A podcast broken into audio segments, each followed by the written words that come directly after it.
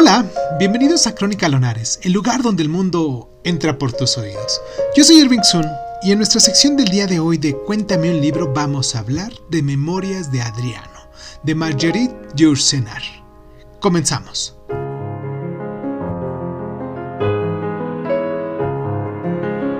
Madame Yourcenar siempre se distinguirá por convertirse en 1980 en la primera mujer elegida como miembro de la Academia Francesa. Y son, en gran, en, en gran medida, obras como Memorias de Adriano las que han forjado su fama. Este libro está constituido en forma de larga carta del emperador moribundo a Marco Aurelio, que entonces era un adolescente y que llegó a ser soberano de Roma después del intervalo del gobierno de su padre adoptivo, Antonio Pío. Este relato nos narra los aspectos profesionales e históricos de las dos décadas de Adriano como emperador, mientras extrae de su experiencia del mundo lo que puede transmitir al joven respecto al juicio y al conocimiento que ha logrado.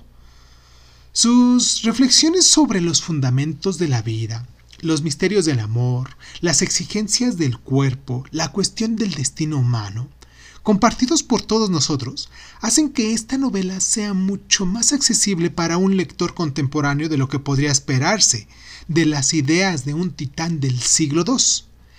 El éxito de Yourcenar es lo más exhaustivo de toda su investigación.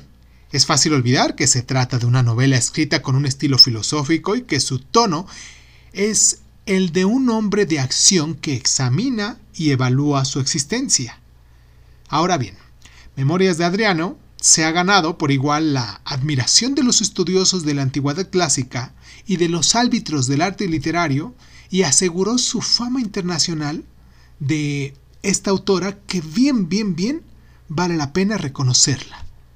Si ya has leído Memorias de Adriano, me gustaría conocer tus primeras impresiones, me gustaría saber más o menos de qué recuerdas y qué es lo que más disfrutaste de este libro.